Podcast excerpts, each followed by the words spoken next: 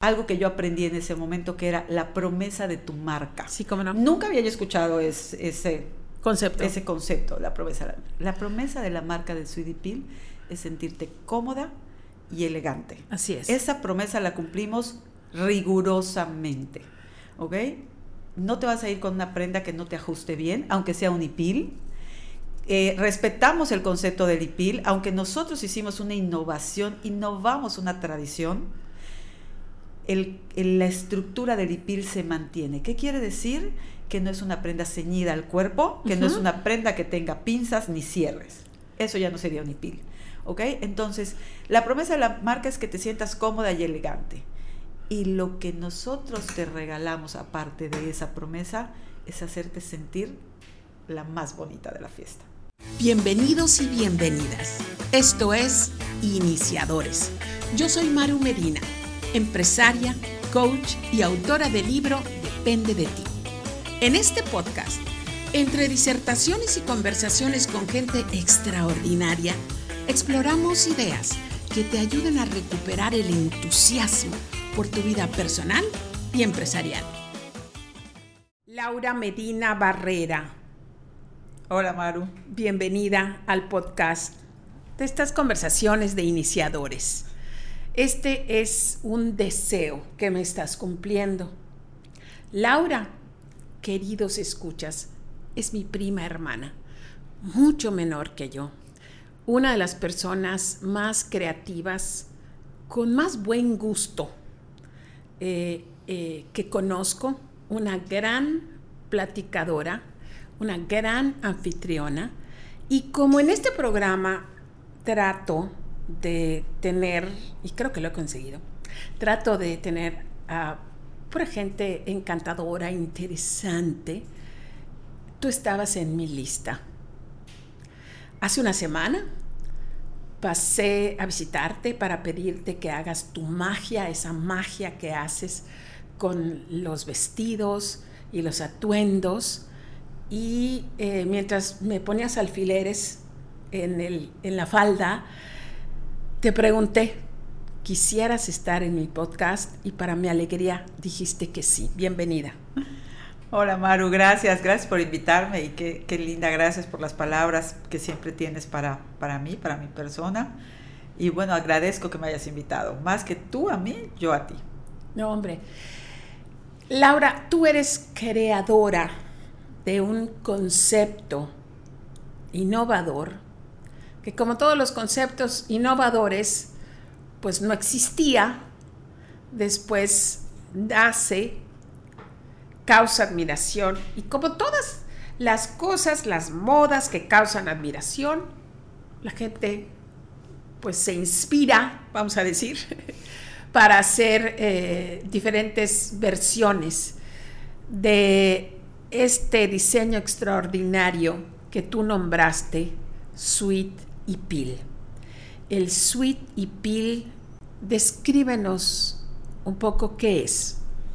Bueno, eh, el sweet y pil es una prenda eh, basada en, como bien lo dice la palabra, en el ipil, que es nuestro traje de diario en el estado de Yucatán, para los que nos escuchan fuera de, Mérida. Que sí hay. Este, seguro que sí. Eh, es nuestro traje, bueno, la gente eh, en Mérida hay un mestizaje y entonces la gente que vive fuera de la ciudad usa tradicionalmente esta prenda que se llama ipil, nada más que el ipil para los yucatecos es una prenda hecha, eh, antiguamente era una prenda hecha en algodón, bordada en punto de cruz, que es hecho a mano, y que eh, en alguna época teníamos la mala costumbre de usar el ipil como una bata de casa cuando es una prenda verdaderamente maravillosa que no le dábamos el valor que realmente tenía. Entonces, eh, el Suidipil es una combinación del ipil, de nuestra prenda del diario, y nada más que quise darle un cambio, un twist, una nueva versión, y en lugar de que tuviera un bordado en la parte del cuello y en la parte de abajo, pues hice un cambio y pusimos unos encajes españoles preciosísimos para hacer de la prenda una prenda más actual que pudiéramos usar para ir, no para estar en casa, sino para poder asistir a esos eventos importantes donde podemos ir muy bien vestidas, pero muy cómodas. Eso es lo que me encanta del Sweetie Pill, que pareces una reina, pero estás tan cómoda como cuando te pones un hipil. Exacto. Que aquí en Yucatán le decimos hipil, en otras partes de la República huipil. Así es. Y para llegar a esta creación, pues pasaron muchísimas cosas de las que vamos a hablar aquí, pero este, este concepto del sweet y pil, ¿recuerdas en qué año nace?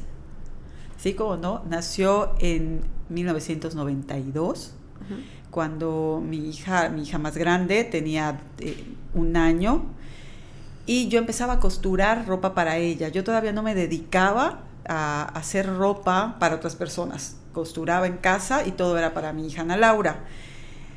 En, esa época, pues yo pensaba que lo más maravilloso es que ella saliera a la calle con unos vestidos de esos enormes, con crinolinas bordados a mano.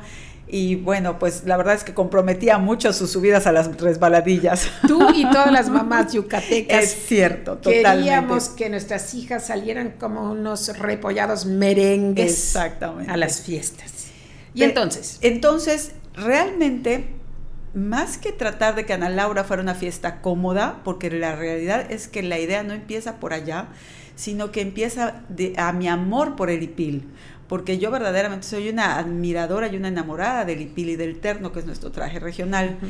Y llegaba yo a las fiestas infantiles y veía yo a las niñas que íbamos a, a los baños de piscina, como decimos en Mérida, las fiestas con piscina, y entonces el hipil lo usaban para ponerle a las niñas encima del traje de baño para que se mojaran y se tiraran en el jardín. Y yo decía, ¿por qué la gente no valora la prenda? Pero al final también me daba cuenta que lo que pasaba es que, pues, cómo hacer que la niña estuviera cómoda, se disfrutara la fiesta y no le volvieran a poner el vestido. Y entonces empecé a pensar cómo podíamos hacer para que ese hipil se volviera una prenda tan importante como esos vestidos repollados de, de, de, tul. Ok, entonces el hipil primero lo pensaste para tu hija Ana Laura. Así es. Ah, ok. El, el, el hipil, de hecho, hago el primer hipil, la gente muy acostumbrada a ver a Ana Laura llegar con esos vestidos, como decíamos, de repollo a las fiestas.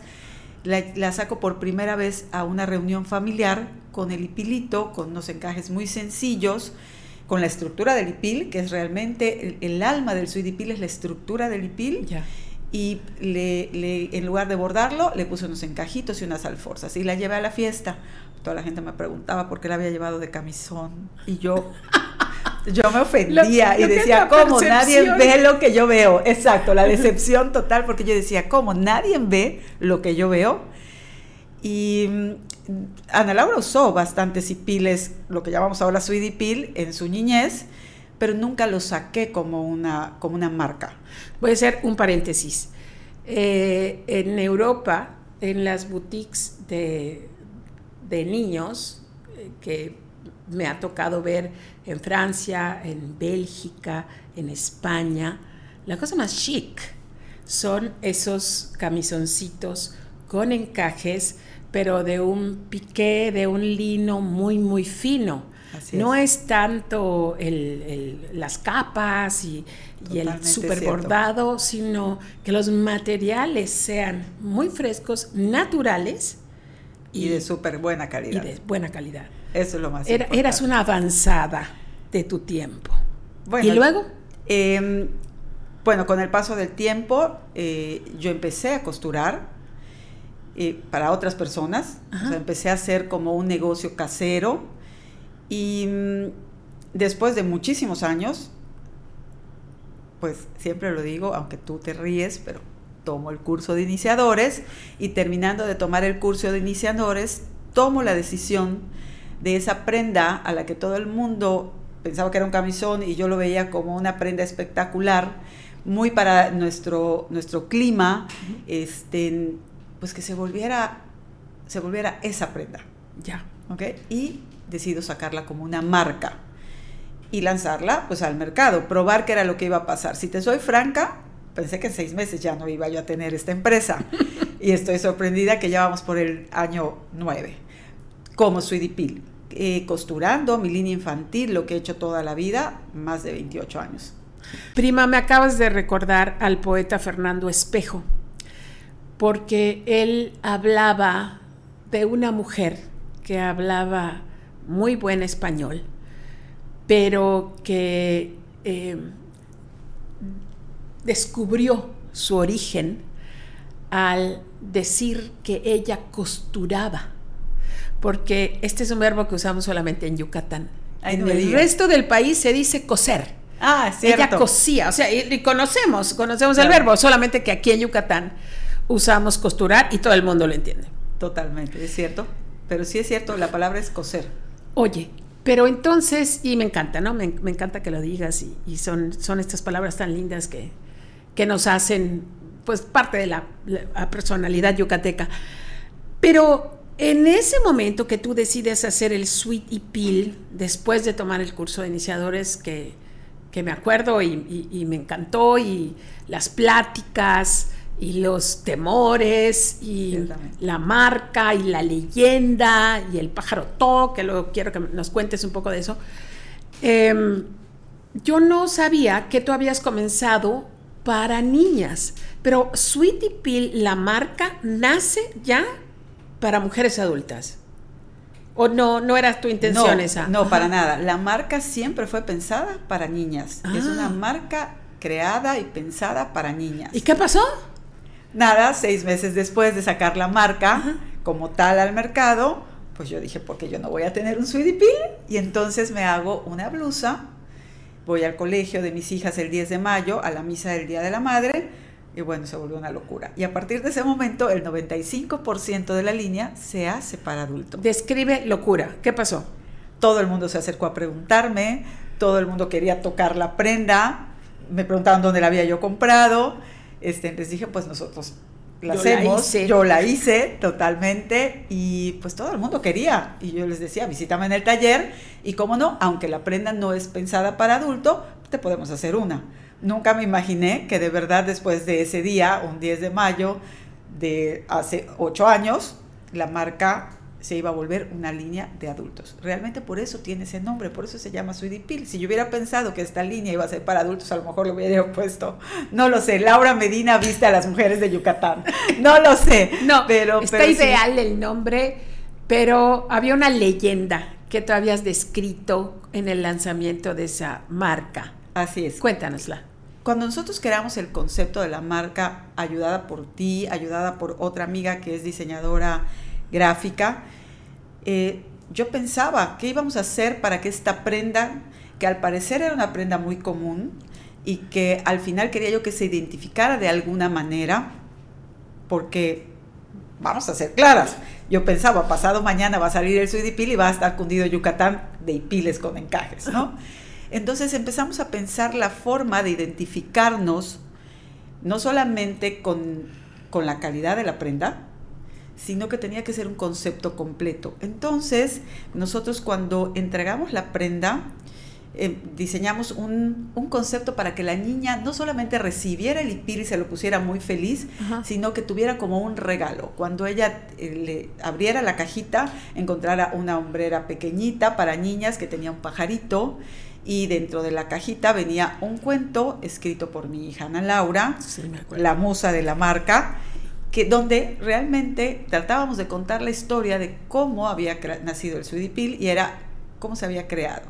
El cuento es una leyenda muy linda, muy para niñas, por supuesto, donde, donde un se enamora de un ropón.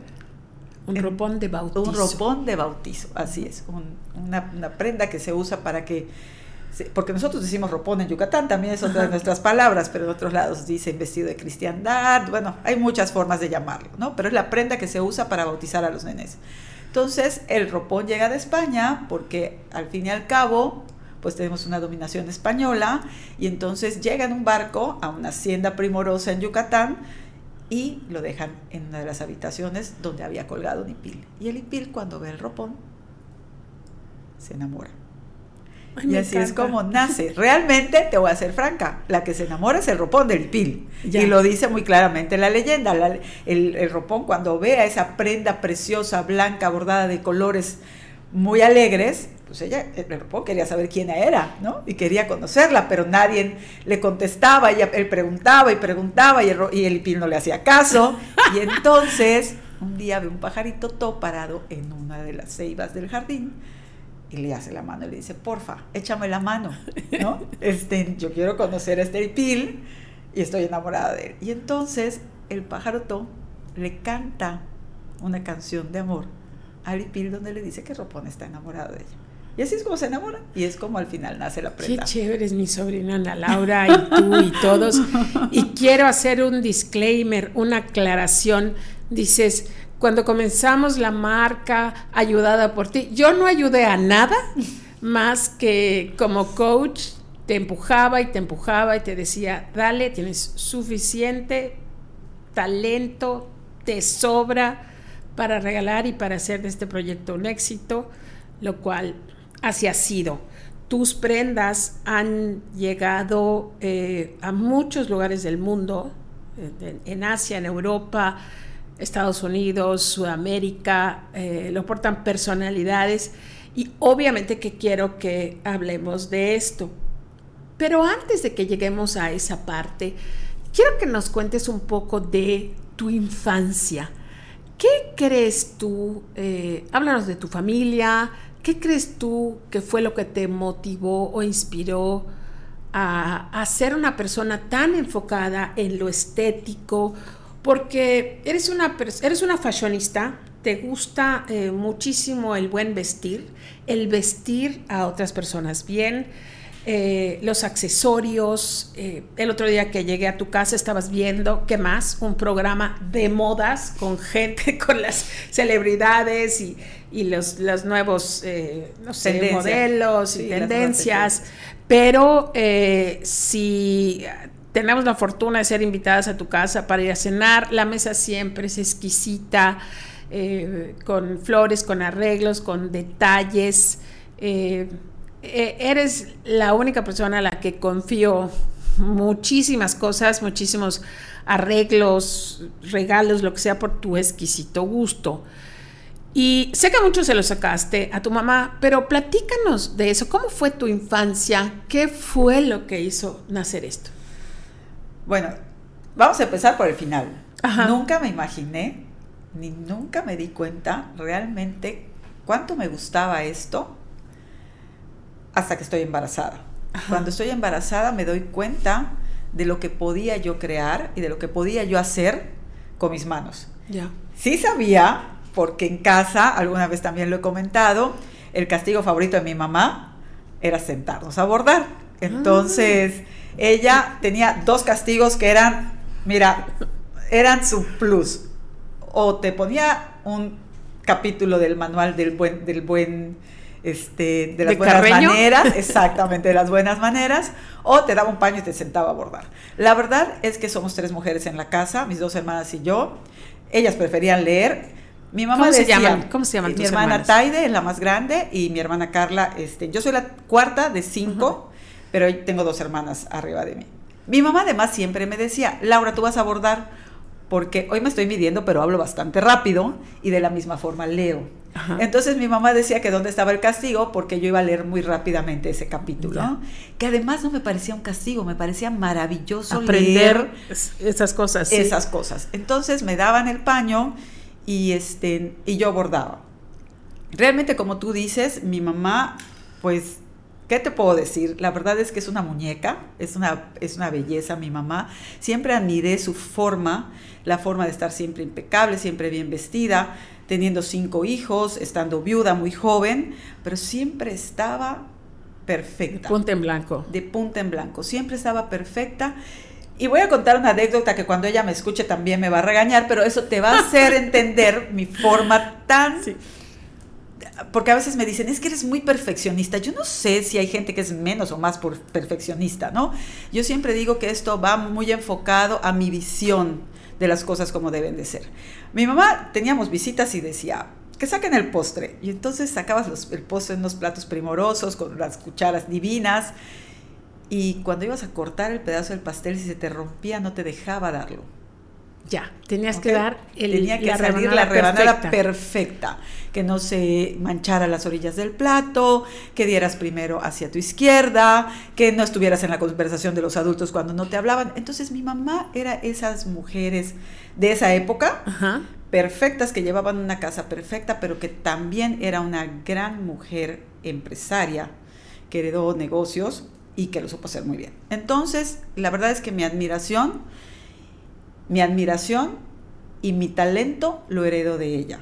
Es la verdad. Mi mamá es una gran modista eh, que nunca tomó clases, que lo hizo sola, porque cuando mi papá vivía, ella estaba en casa y hacía la ropa para todos nosotros.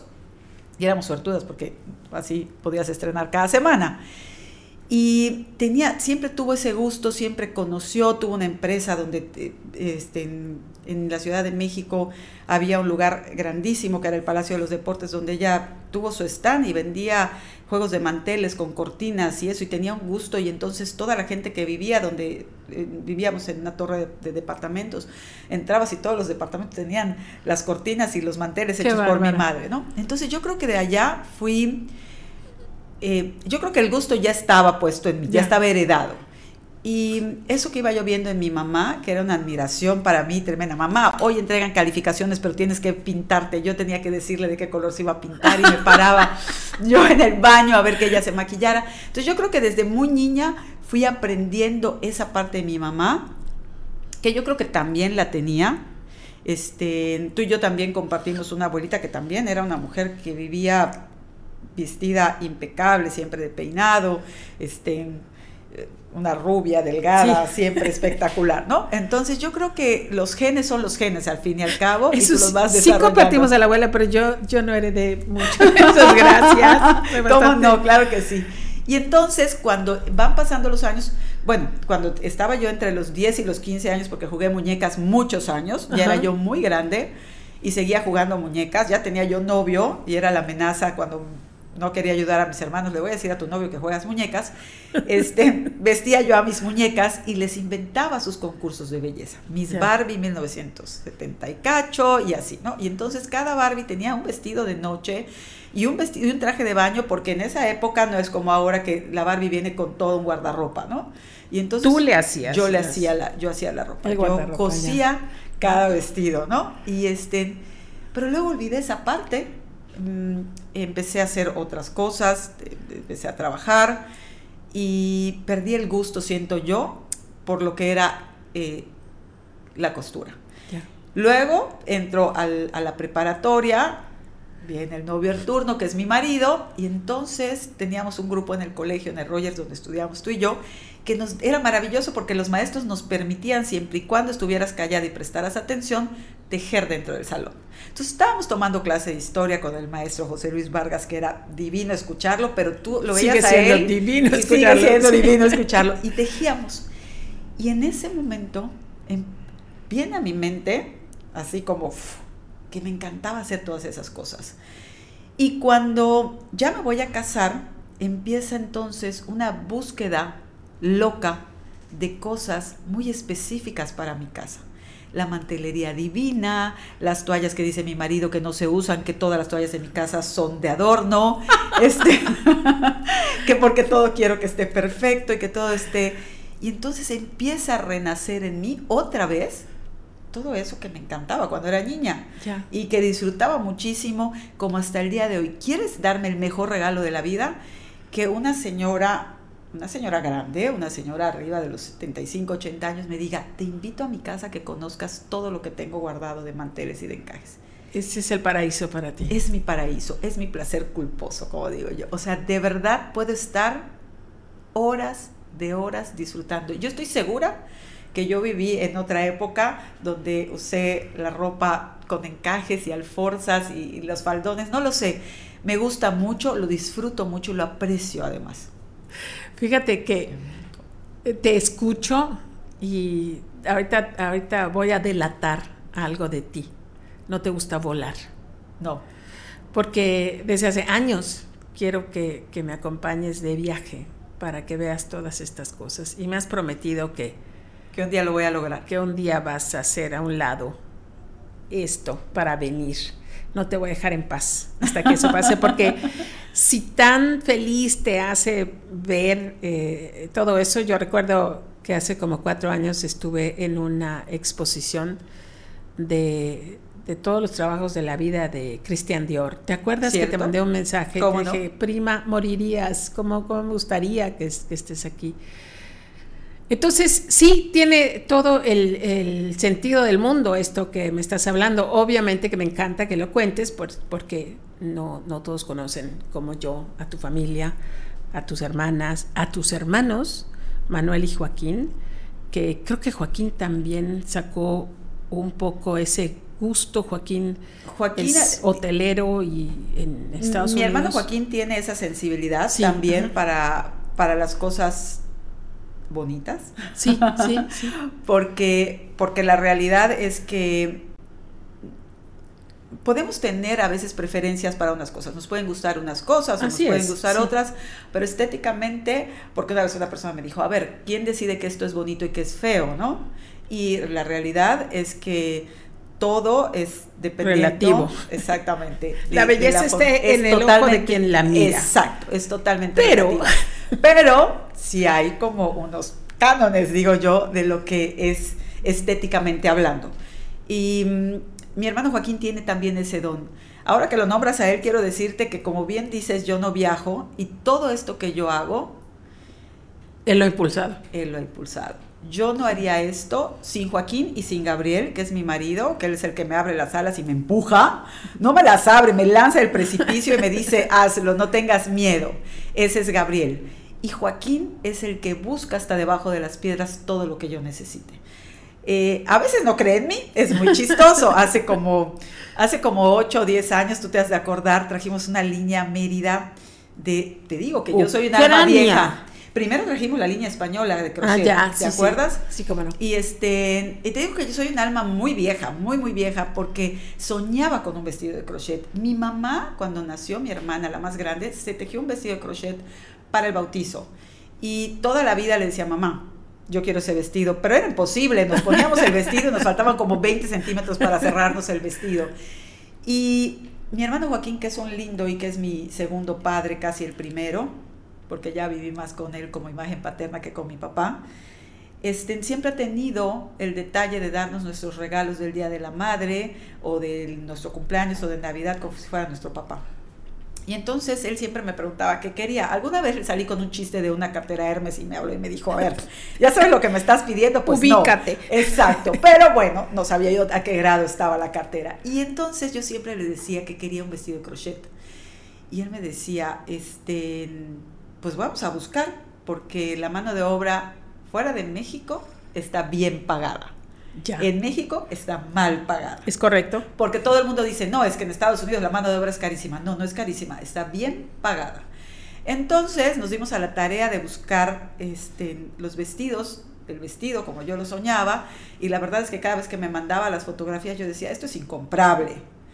Y él me decía, tú no te preocupes, vamos a seguir buscando y vamos a seguir buscando. Y como bien dices tú, eh, siendo director de servicios de un hotel muy importante en, en Miami Beach, recibe en una fiesta de una artista muy famosa a una invitada que era la, dueña de esa línea de crochet que trajimos hace 10 años. Y cuando la trajimos, él me decía, ¿quién se va a poner eso? Sí me lo preguntaba. Y yo le decía, como le contesté al director del Hotel Chablé cuando entró su hace tres años, ya casi cuatro, todo el mundo. ¿Ok? o sea, todo el mundo se lo va a poner. El mundo. Y, trajimos la línea de, de, crochet, que ahora es un boom y ahora está en todos lados. Y en esa época todo, todo el mundo me decía, mi mamá creo que tuvo un vestido crochet, pero lo regalé, yo no me pondría eso. Y se volvió una locura.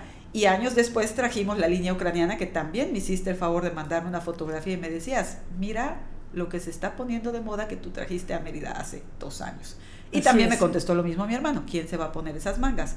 Todo el mundo. Y todo el mundo. Fíjate, ahorita estuve en, Cracovia y estuve desesperadamente buscando, pero están en, el cielo impagables, incomprables con la guerra más. Más todavía. Eh, pero tengo los dos vestidos con mangas ucranianas. Claro. Que tú confeccionaste como, como tesoros guardados ahí en el closet para. De hecho, te voy, a te voy a balconear, fíjate. Este, como bien dice Maru, que confía en mí, sí es cierto, sí confía en mí. Cuando trajimos la línea de, ucraniana y me visitaste al taller, yo te decía, ven a ver, los primas están divinos. No, no, no, no, no, no, no. Porque esto no es para mangas, mí. esto no es para mí, no me va, no me va a quedar bien. Y hace unos años cuando trajimos el crochet, la mamá de una amiga muy querida me dijo, no voy a probar ese vestido porque sí me lo voy a probar. No terminó la frase y me dijo, mi mamá siempre dice hay que darle la oportunidad al vestido. A veces resulta que aquel que no viera saber, que no, que no te gusta, que, no es tu color, es, para mí. es el divino que te llevas. Y entonces dije, Mar, pruébate este vestido. Sí, me acuerdo que me dijiste esta frase, hay que darle la oportunidad al vestido. Es cierto y te quedaba espectacular, tan espectacular que cuando escribiste tu libro con uno ucraniano hiciste la presentación. Así es, es correcto. Es, correcto. Pero ya están incomprables, realmente se volvió una prenda que usan los reyes, las princesas, las, las reinas. De hecho, así fue como dejamos de traer la línea ucraniana, porque en las Olimpiadas eh, bueno, no estas porque no se llevaron a cabo las anteriores, Máxima de Holanda salió con uno de los vestidos que habíamos traído y fue la portada de la revista Hola. Hola. Y mi hermano me mandó y me dijo, este, ve lo que se están poniendo las yucatecas, tú se los llevaste. Ve lo que ya se van a dejar de poner las yucatecas. Tal cual. Oye, pero regresando al Sweet y Pil, eh, ahorita muchas celebridades y tienes muchas anécdotas de la gente que ya está usando el Sweetie Pill. Pues en México en todas partes. ¿Quién fue la... Y no sé si, si tú puedes nombrar algunos nombres. Eh, ¿Quién fue la primera persona que cuando te pidió el Sweetie Pill te asombraste porque dijiste, ¿y esta persona cómo, cómo sabe? ¿Cómo llegaste a... La primera persona que, que, me llamó y que me sorprendió porque además estaba totalmente del otro lado de la República, era en ese momento la primera dama de Tamaulipas. Su ah, esposo era el gobernador de Tamaulipas. Este, es una anécdota chulísima, no se le olvida. Ella sigue siendo mi cliente, Diana Luz González de Cárdenas. Este, me llama su asistente y el número salía rarísimo y estábamos en ese momento de las llamadas terribles y yo le colgaba y me decía por favor y yo le colgaba, oía yo el acento norteño y le colgaba y este hasta que me dijo por favor, por favor, por favor no me cuelgue usted y lo escucho y era su asistente y me dice que la señora quería venir a Mérida porque había visto mi prenda por Facebook. Me desmayo. Quería venir a Mérida para ver tu taller, para probarse y comprar. Así es. Vino de Ana Luz, vino con su hermana con su hermanita, de hecho, este, estuvo en Italia. Esa es otra yucatecada, hermanita, no se dice en toda la República. No se dice en toda la República. La hermana menor es hermana menor. Es cierto. Pero en Yucatán decimos hermanita. O sea, me encanta porque hablas mucho como yucateca y me fascina. Súper yucateca, súper yucateca, pero al rato me voy a volver medio watch porque ya tengo yerno watch. Entonces, que también no saben qué es chilango. Pero bueno, este, y viene Diana Luz, fue la primera que tuvimos en el taller y sigue siendo mi cliente después de casi pues ella empezó conmigo como siete, ocho años que, vino Diana Luz. Vino, hizo un viaje profeso a Mérida a encargar sus prendas. Ella fue la primera. Wow. Que yo dijera, wow, se va a poner un suidipil, una no yucateca. Un día, ya de noche, eh, tú me mandaste un mensaje y me dijiste, prima, ayúdame, a, por favor, a traducir esto y escribe un mensaje porque me contactó Ann Caruso. Así es. Y yo la ignorantamos. Te pregunté, ¿quién es Ann Caruso, prima? ¿Quién es Ann Caruso, prima? Bueno, Ann Caruso fue la directora editorial de Harper's Bazaar de Vogue en Estados Unidos. Este, una mujer muy importante del mundo de la moda. La verdad es que sí me siento importantísima. No, es que tú googleas, o sea, ya cuando googleas Ann Caruso, ya sale, un historial. Ahora muy por hoy es una activista del cáncer de seno, es una mujer, una sobreviviente del cáncer de seno, y entonces ahora es una stylist, está dedicada a crear la imagen de mucha gente, desde artistas hasta primeras damas, hasta políticas en los Estados Unidos este, yo me pongo una prenda. Ella ya, es una anécdota divina porque además también lo tengo que decir. Maru Para eso estamos acá. Maru se duerme súper temprano y la tuve que despertar. eh, Ann Caruso había estado dándole like como decimos nosotros, me gusta, a las publicaciones de Sweetie Peel en Instagram. La verdad era yo muy novata y, y no sabía yo cuál era esa repercusión. Yo veía que daban el like, lo leía y en esa época que estábamos empezando también con la página, porque ya teníamos un tiempo en Facebook, ya teníamos más de 4.000 seguidores en Facebook, pero en Instagram estábamos como en los 150 todavía. Este, me daba yo la tarea de revisar cuando veía yo un nombre raro. Y yo decía, a ver, ¿quién será? Y de repente cuando vi quién era ella, fue una sorpresa para mí, pero ella todavía no se comunicaba conmigo. Esa noche, cuando ella se comunica conmigo, casualmente yo estoy en un evento en la playa, en casa de Gaby Sejudo, que estábamos en un, evento a, beneficio de la, de la Asociación para Niños de Cáncer. Y yo voy con un maxipil blanco. Y en, la, en el evento también estaba la que en ese momento era la directora editorial de, Harper's. Ah, de Harper's. Pero en México. en México. Casualmente. Y ella se enamora de su edipil y se acerca o sea, nos presentan y hablamos de eso. Cuando yo llego a la casa esa noche, yo ya había publicado la fotografía donde estoy con mi hija que había modelado ese día con la prenda. Y en ese momento el mensaje de Ancaruso era, yo quiero esa prenda, ¿cómo me la puedes enviar? Palabras más, palabras menos, porque tú me las leíste perfectamente bien y me dijiste, contesta esto. ya no me acuerdo que te dije, pero seguramente era algo que era este, fue muy divertido, bailé, brinqué, estuve feliz. A Caruso todavía le mandamos unas prendas el año pasado. Este, bueno, que yo pudiera decir fuera de México, ella. ¿Quién se ha vestido de Sweetie Peel? Te lo he dicho muchas veces, todas mis clientes son importantísimas, todas son importantísimas para mí. Pero que yo pueda decir a alguien que aprecie, por ejemplo, se comunicó conmigo, eh, pues la, una mujer espectacularmente bella, además, preciosa por dentro, preciosa por fuera y este, que se llama Sofía Aspe. Sofía Aspe es, es, hija de aquel... El que fue secretario. Exactamente. Me parece que de Hacienda. Que está nombrada entre una de las cinco mujeres mejor vestidas de, México, de, la, de la República Mexicana. Y ella ve mis prendas, se enamora de mis prendas y vestimos a toda la familia Aspe. ¡Ah, wow! Allá también, oye, dices, bueno, es que aprecian tus prendas, pero, pero gente que se ha vestido de todas las marcas de grandes que puede comprar lo que sea eh, aprecia el, trabajo de Sweetie El Sweetie se ha ido a España.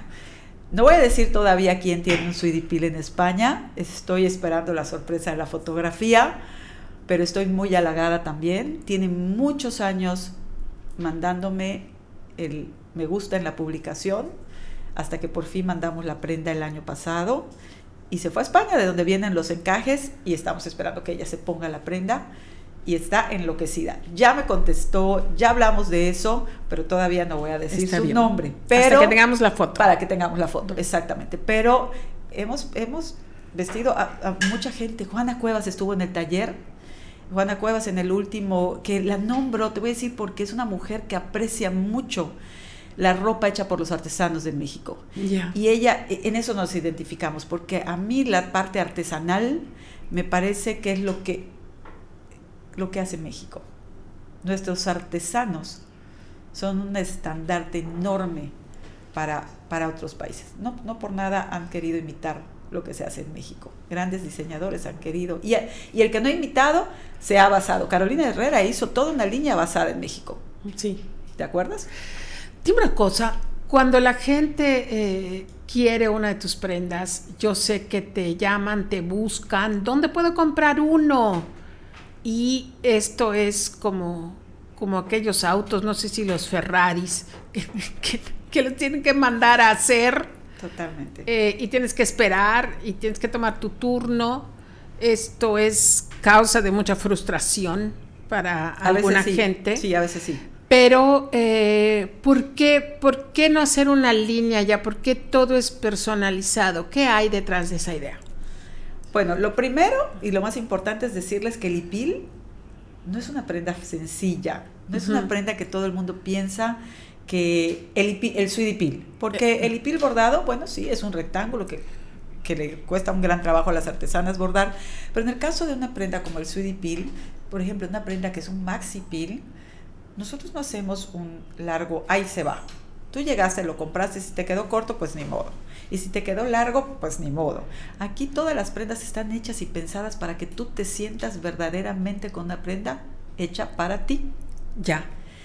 Y cada mujer tiene una especificación una altura donde tiene que empezar el encaje para que le favorezca, un largo que le quede bien. Hay mujeres que les gusta usar un zapato muy alto, hay mujeres que les gusta usar la prenda con una chantita, un flat, como diríamos, para que sea más entendido.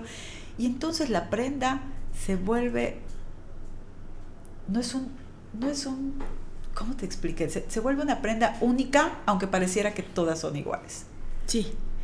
Porque además la maravilla del Peel es que como toda la materia prima, que los encajes particularmente vienen de Europa, cuando se gasta el modelo, ya no hay más. A veces tenemos la suerte, hablamos a la distribuidora, porque nosotros adquirimos la materia prima de dos formas. O hay una distribuidora en la Ciudad de México, o compramos directamente a la fábrica, que de hecho me fabrican modelos específicos que solo tengo yo, y que cuando se gastan, tengo la suerte que se vuelvan a hacer o vienen los modelos nuevos. Estoy embelesada escuchándote cuando se gastan, no cuando se acaban. Porque estamos en Yucatán. Exacto. aquí nuestro ingeniero de sonido que no, que no es yucateco está, está apreciando todas estas, todas estas cosas. extasiado cuando y se, cuando se acaban, entonces se acaban y se gastan.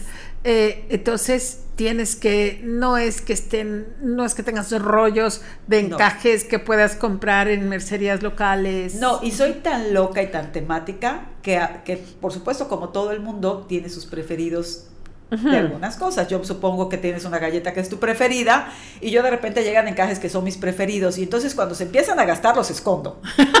¿Ok? Y entonces cuando me hablan y me dicen, ese encaje ya no lo tengo. Entonces es algo que me dice mi marido, no puedo entender esto. Y le digo, no sé, no sé, a veces como, como esos pintores. Ajá, sí, sí, que dices. Que se enamoran de sus obras y no las quieren dejar ir. Exactamente. que además digo, es que sí voy a usar ese encaje, pero cuando yo quiera. O para alguien que realmente tú sepas que. Totalmente, o sea, lo esperar para la persona que realmente. Sí, lo que pasa es que a, veces llegas y hay encajes que tienen un, ancho muy específico y que tú te los quisieras poner, pero que no son para todo el mundo. No van con la altura, no van con el color de piel, etcétera. Y, y entonces, obviamente, yo trato de usar esos encajes para las prendas que verdaderamente se van a lucir. Ya. O sea, hay, hay todos los encajes se van a lucir y todos están escogidos cuidadosamente para que tengan un mensaje específico. Sé de lo que estás hablando, porque es verdad que eres quisquillosa, pero eres quisquillosa para bien, porque eh, cuidas mucho, cuidas mucho a la prenda y a la persona que, que lo va a aportar. Totalmente. Eh, y esto es lo que hace que todas las mujeres que se pongan un sweetie peel se vean bien. Y ahorita es posible que nos estés escuchando, pero si vas a YouTube, eh, vamos a Ram con su magia nos va a ayudar a editar y a poner algunas fotos de los modelos más icónicos. ¿Nos puedes eh, prestar la de Anne Caruso? claro, por supuesto. Eh, para que veamos el. Me acuerdo que era una, era una pieza hermosa. Y porque realmente son, son piezas divinas en tu Instagram, Sweet y Peel, eh, que es sweet como dulce y pil con H y pil. Eh, tienes fotos de las de todas las prendas con tus modelos preferidas que son tus clientas. Así es, son las consentidas. que te adoramos. Te voy a decir qué es lo que pasa además por lo que las prendas se hacen para cada persona. Quien entra a, mi pequeño taller encantador, donde soy la más feliz del mundo, quien entra a mi taller sabe que nadie se va a ir con una prenda Primero que no necesite y segundo que no le quede bien. Nadie. Cuando digo nadie es, no importa que tú me digas, y yo te voy a decir, si no es lo que te queda bien, nada se, nada se va por vender. No sé si me explico. Súper, y, y es una tranquilidad tremenda entrar y saber que la persona que te está diciendo esto te queda, no es porque lo quiera vender. Primero, porque hay cinco personas detrás esperando por esa prenda si tú no la quieres. Entonces, no es, ahora sí voy a usar un verbo yucateco, no es porque achocotees. Exactamente. No, es porque empujes a la gente a comprar, sino tu interés por lo bello, por lo armonioso, por lo estético es tal y es tan genuino que necesitas, precisas ver que la modelo esté bien para que se pueda llevar eh, que se lleve la prenda. La prenda. Tenemos en el, en el, taller colgado un vestido que hice porque, porque quise, para una exhibición, que lo han querido comprar dos personas, que les queda espectacular el vestido. Es un vestido blanco que no te vas a volver a poder poner. Es un vestido que yo le digo a la cliente, estás emocionadísima porque te queda precioso y te lo vas a poner para este evento cuando te lo quieras volver a poner y veas que el vestido es blanco y que vas a estar más linda hasta que la novia y no te lo vas a poder poner, vas a decir, Laura Medina me pidió un vestido que no me puedo volver a poner. Entonces, ese vestido va a llegar la dueña específica para él, que todavía no ha llegado. No sé si me explico. Nadie se va a llevar algo sin que yo le haga ver que esa prenda no va a ser esa prenda que vas a usar un montón, y que te vas a sentir feliz de haber comprado. Esa es, esa es una parte importante en, en, mi taller. Hay Sweet Pills que sí te puedes poner. Quiero hacer esa aclaración. No quiero que las personas crean que si te compras un Sweet Pill es para que uses una vez y ya. No. Hay prendas que sí te las puedes poner en diferentes ocasiones y cosas, pero hay cosas tan específicas. sí, tan especiales, como un vestido de novia casi. Exacto, lo que pasa es que estos vestidos que hago específicamente no es la línea del Sweetie Peel, son algunas prendas que hacemos hermanas a la línea. Pero el Sweetie Peel es, yo, la única persona que no se puede poner un Sweetie Peel es una persona penosa. Yo se los digo muchísimo. Y me dicen, ¿Por ¿cómo? Qué? Porque donde vayas te van a parar. Esto que acabo de decir, lo digo muy poco, pero es la verdad. Mira, el Sweetie Peel, cuando yo tomé iniciadores, mm, hubo un ejercicio en iniciadores donde nos pedías algo que yo aprendí en ese momento, que era la promesa de tu marca. Sí, cómo no. Nunca había yo escuchado ese concepto. Ese concepto, la promesa. La promesa de la marca de Sweetie Peel es sentirte cómoda y elegante. Así es. Esa promesa la cumplimos rigurosamente. ¿Ok? No te vas a ir con una prenda que no te ajuste bien, aunque sea un IPIL eh, respetamos el concepto del IPIL, aunque nosotros hicimos una innovación, innovamos una tradición, el, la estructura del IPIL se mantiene. ¿Qué quiere decir? Que no es una prenda ceñida al cuerpo, que no es una prenda que tenga pinzas ni cierres. Eso ya no sería un IPIL. ¿Ok? Entonces, la promesa de la marca es que te sientas cómoda y elegante. Y lo que nosotros te regalamos, aparte de esa promesa, es hacerte sentir la más bonita de la fiesta y la cumplí. Muy importante. Y tienes razón, porque sí existen personas, yo no soy una de ellas, que no les gusta ser el centro de atención. ¿sí? Y realmente quieren pasar desapercibidas. Para ese tipo de persona, no es un sweetie Así es. Porque a donde vayas portando un sweetie eh, la, la gente se acerca y toca, como cuando estás embarazada y te quieren tocar la barriga. O sea, así, espérame, ¿qué es esto? ¿De dónde es? Y este encaje, pero mira el detalle y, la costilla de ratón que cierra los lados y todo eso. Tienes toda la razón, nunca había pensado en esto. Y mucha gente que nos esté escuchando ahorita va a decir, ay, ¿cómo le echa flores a su prima? Porque es su prima. No, es porque es la neta del planeta. Nunca nos echamos flores, esa, es, una promesa de las Medina. Aquí decimos las verdades. La neta del planeta. Así es. Eh, me encanta, me encanta escuchar que ya tienes nueve años eh, con este primoroso producto, que todavía eh, el horizonte está abierto a tantas posibilidades, que ha sido por este camino, pues, despacio, no, no lentamente, sí, sí con Todo pausa, su tiempo. realmente disfrutando. Sí, así y, es. y me fascina, pero yo, eh, yo quería también platicar contigo acerca de un, poquito, porque tú eres una experta en esto, acerca de la importancia de, la moda. Hay mucha gente que, piensa que la moda, el estar elegante, el, buscar los detalles, eh, son, sí, son cosas superfluas, eh, que hay cosas más importantes ¿Cuál es la importancia de la moda, de la elegancia, del buen vestir para Laura Medina? Bueno, cada quien tiene un concepto primero de la elegancia y de la belleza que es muy subjetiva, lo que decíamos. Yo voy un poco más allá de lo que está de moda. Nunca he sido víctima de la moda y nunca aconsejo que la gente sea víctima de la moda. Yo creo que hay modas, como bien lo dicen, que están creadas para determinadas personas, para determinados cuerpos, para determinados este, Edades. edades, por supuesto, y también para, para la actividad en la que tú te desarrollas. Yo más, hablar, más allá de hablar de la moda, hablo de el preocuparte por tu persona. No quiere decir a lo mejor, porque ahorita nos van a caer a zapatazos todas las que digan, ay no, porque yo no salgo este, con el último grito en la moda o lo más caro o lo más barato, porque yo siempre he dicho que el buen vestir no tiene nada que ver con el dinero. Sí. ¿ok? Eso, olvídate, el dinero no hace el buen gusto. Eh, yo creo que el cuidar tu apariencia habla de tu persona. Y habla de tu persona desde este punto de vista. Si tú te tomas ese tiempo importante, porque nos lleva un tiempo, Sí. todo, to- toda la belleza cuesta y la moda cuesta, y no hablo de dinero, No, no, hablo no. de tiempo, y hablo de esfuerzo, y hablo de estar impecable, de planchar tu ropita antes de salir, este, de, bueno, de cuidar que los zapatos estén limpios.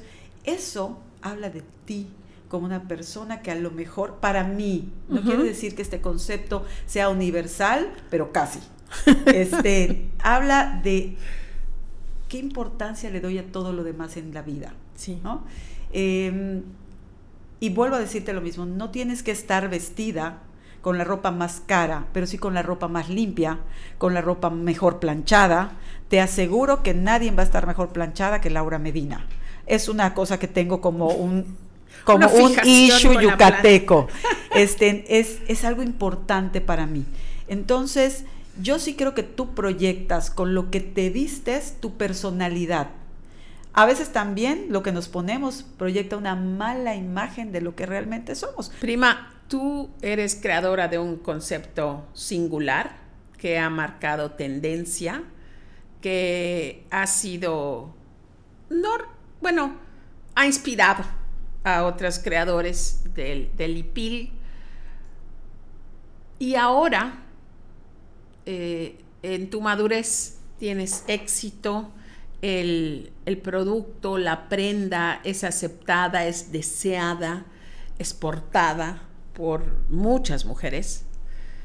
Ahora que ya estás en este lugar, que no digo que sea el único lugar hasta donde vas a llegar, ¿qué consejo darías a los diseñadores de prendas, de ropa, de mascadas, de zapatos, de accesorios que están ahora comenzando su carrera?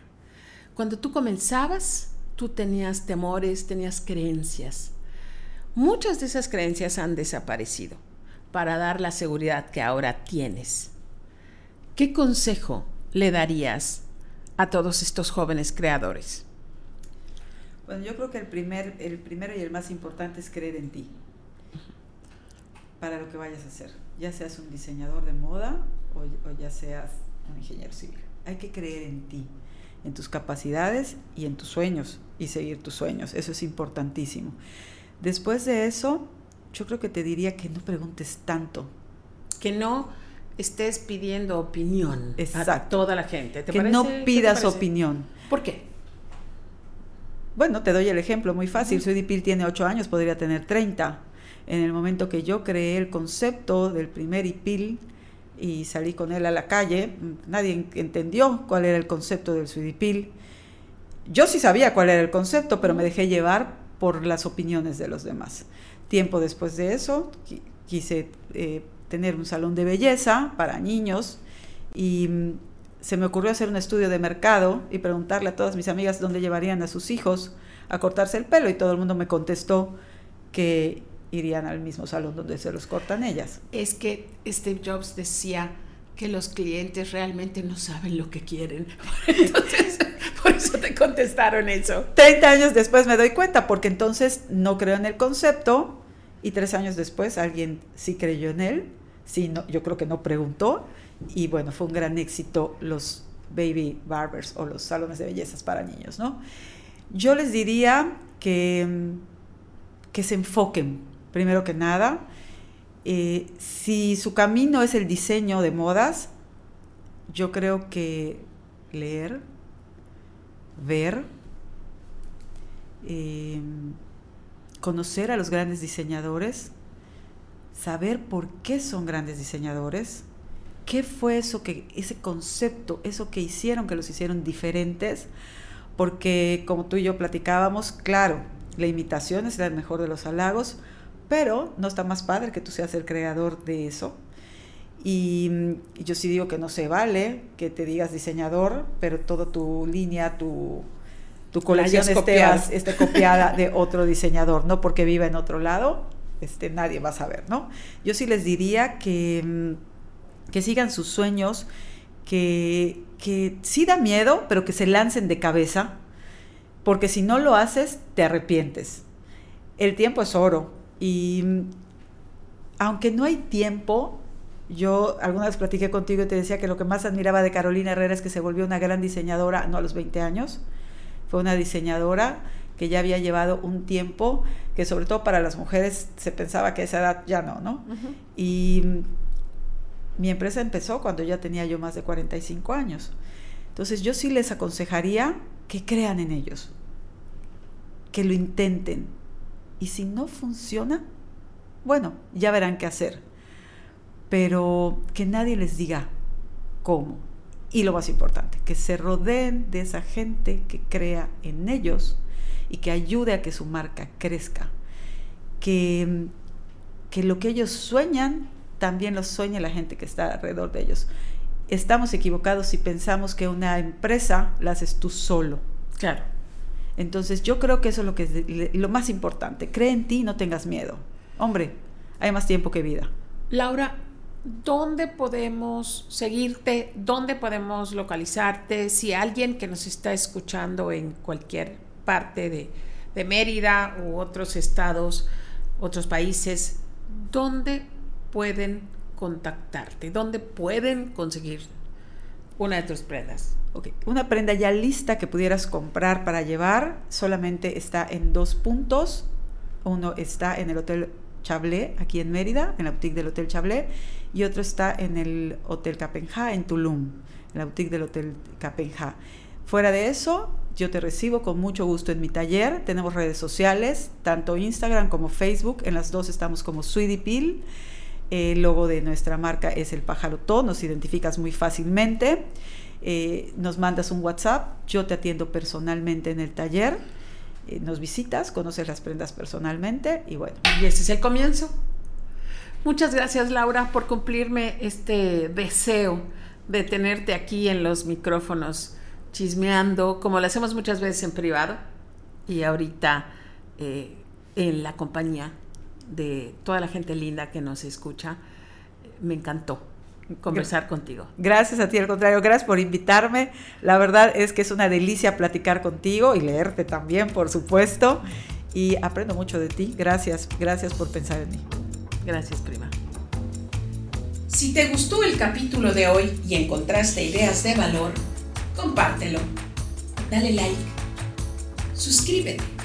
Sigue todas nuestras redes y si haces esto, es probable que galletas recién horneadas lleguen hasta la puerta de tu casa.